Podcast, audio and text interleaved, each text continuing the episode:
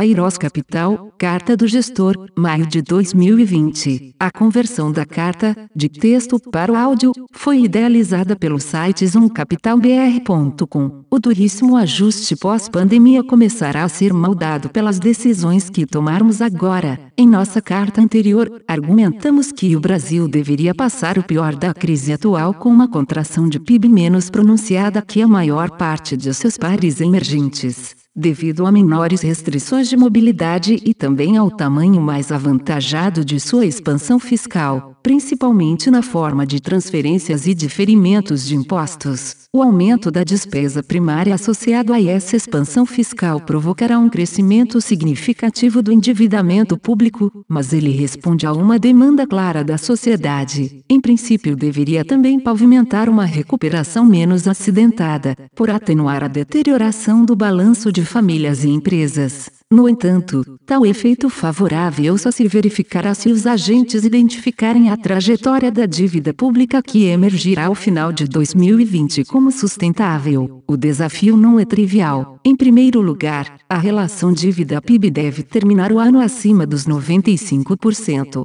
nível inédito, e superior ao de seus pares emergentes, talvez com exceção da África do Sul. É verdade que o alto nível de participação do investidor local como detentor da dívida pública brasileira, combinado com o volume de reservas internacionais no Banco Central, torna a crise de financiamento um evento pouco provável no Brasil, mesmo com esse nível de endividamento. No entanto, qualquer deslize adicional mais relevante pode começar a erodir a confiança dos detentores de dívida, gerando no mínimo a elevação do custo de seu financiamento. Mesmo na ausência de deslizes futuros, a margem de manobra do governo brasileiro é muito estreita. Pelo lado da receita, a carga fiscal está entre as mais altas entre seus pares internacionais, conforme gráfico a seguir.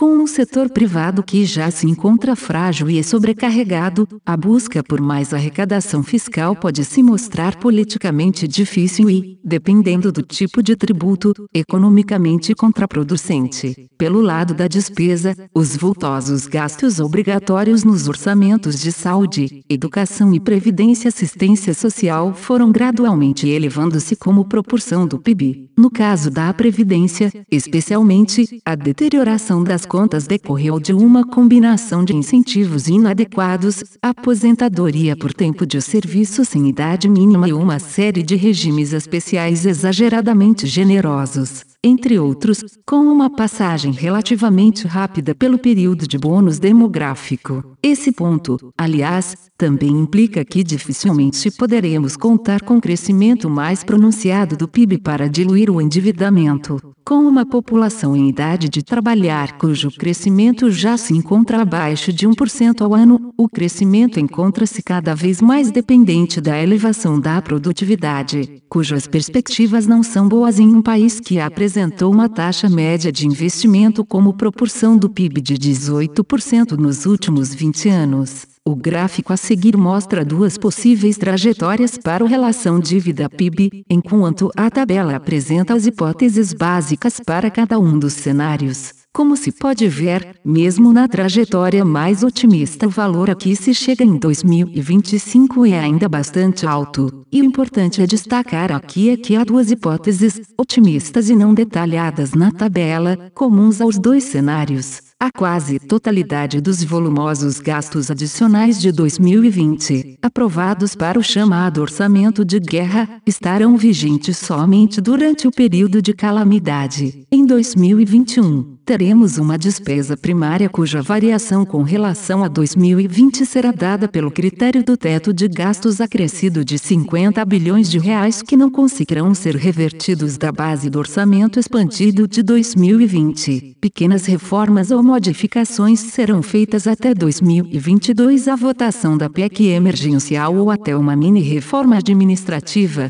por exemplo, de forma que o teto de gastos volte a ser estritamente cumprido a partir de de 2022. Em suma, a situação fiscal em que estaremos ao final da pandemia é extremamente delicada, e executivo e legislativo precisam rapidamente retomar o modo austeridade que caracterizou o Brasil entre 2016 e 2019. A manutenção do teto de gastos aprovado pela PEC 55, 2016, preferencialmente pelo período determinado na legislação, 20 anos, a contar de 2017 é fundamental. O teto de gastos vem se provando um instrumento muito eficaz de redução gradual do déficit primário que se observa desde 2014, e seu relaxamento permanente seria desastroso para a sustentabilidade das contas fiscais. A conservação dessa regra para além de 2022 depende, no entanto, de aprovação no legislativo de normas que flexibilizem parte dos gastos obrigatórios razão pela qual mencionamos acima a aprovação da PEC emergencial que define critérios para flexibilização temporária de gastos obrigatórios, como exemplo, somente com ações administrativas,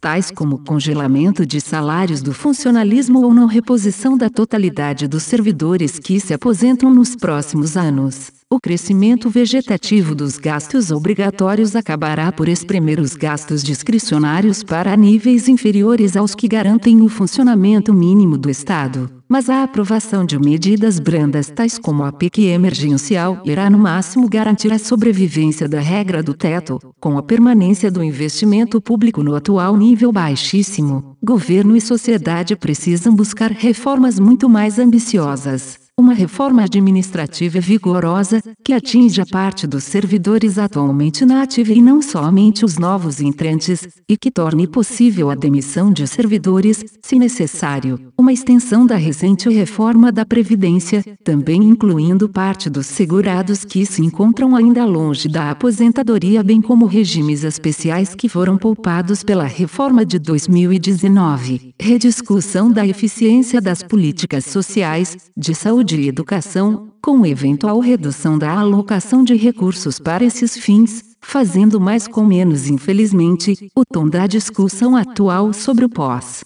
pandemia tem se distanciado muito do que descrevemos acima, partindo de propostas razoáveis e que visavam somente prestar estímulo temporário para atenuar o custo social e econômico da pandemia. As propostas de estímulo abandonaram a parcimônia se tornaram mais populistas e enveredaram pelo perigoso caminho da transformação de estímulos temporários em despesa permanente. O trabalho de contenção feito pelo Ministério da Economia, para evitar que estímulos excessivamente generosos fossem concedidos, vem sendo constantemente minado. A última proposta ventilada por congressistas, de transformação do auxílio emergencial em um programa permanente de renda mínima, exigiria a revogação da regra do teto de gastos, já que não estaria vinculada ao período de calamidade, e custaria aproximadamente 200 reais bilhões por ano, o equivalente a 3% do PIB. É fundamental que se volte a discutir reformas, redução de gasto e aumento de eficiência, ao invés de introdução de generosos os gastos permanentes. E é fundamental que se faça isso agora, ainda no olho do furacão da pandemia, retomando a discussão das matérias reformistas que já se encontram no Congresso, e refutando desde o início as propostas de crescimento exorbitante de despesas perenes. Não fazer acabará condenando o país a um crescimento muito baixo, pelo aumento da incerteza que limitará o investimento privado e o consumo discricionário, e pelo estrangulamento do gasto fiscal discricionário que perpetuará a inanição do investimento público. Objetivo do fundo: o fundo Kairos Macro fica e fim aplica no mínimo 95% do seu patrimônio em cotas do fundo Kairos Macro Master Fim, que investe em diversas classes de ativos de alta liquidez como moedas, juros, bolsa e commodities, tanto no Brasil como no exterior com o objetivo de gerar ganhos de capital no longo prazo para seus cotistas, observando, ainda, os critérios de composição e diversificação estabelecidos no regulamento e nas normas em vigor. Público-alvo é destinado a investidores em geral, pessoas físicas ou jurídicas nos termos da regulamentação em vigor. A conversão da carta, de texto para o áudio, foi idealizada pelo site zoomcapitalbr.com. Aviso legal. É recomendada a leitura cuidadosa do regulamento dos fundos pelo investidor antes de tomar a decisão de aplicar seus recursos. A rentabilidade passada não representa a garantia de rentabilidade futura. A rentabilidade, quando divulgada, não é líquida de impostos. Fundos de investimento não contam com garantia do administrador, do gestor, de qualquer mecanismo de seguro ou fundo garantidor de crédito, FGC. Para avaliação da performance de um fundo de investimento, é recomendável a análise de, no mínimo, 12 meses. A gestora não se responsabiliza por quaisquer decisões tomadas tendo como base os dados deste documento. As informações aqui contidas têm caráter meramente informativo e não constituem qualquer tipo de aconselhamento de investimentos ou oferta para aquisição de valores mobiliários. Os investimentos em fundos de investimento e demais valores mobiliários apresentam riscos para o investidor.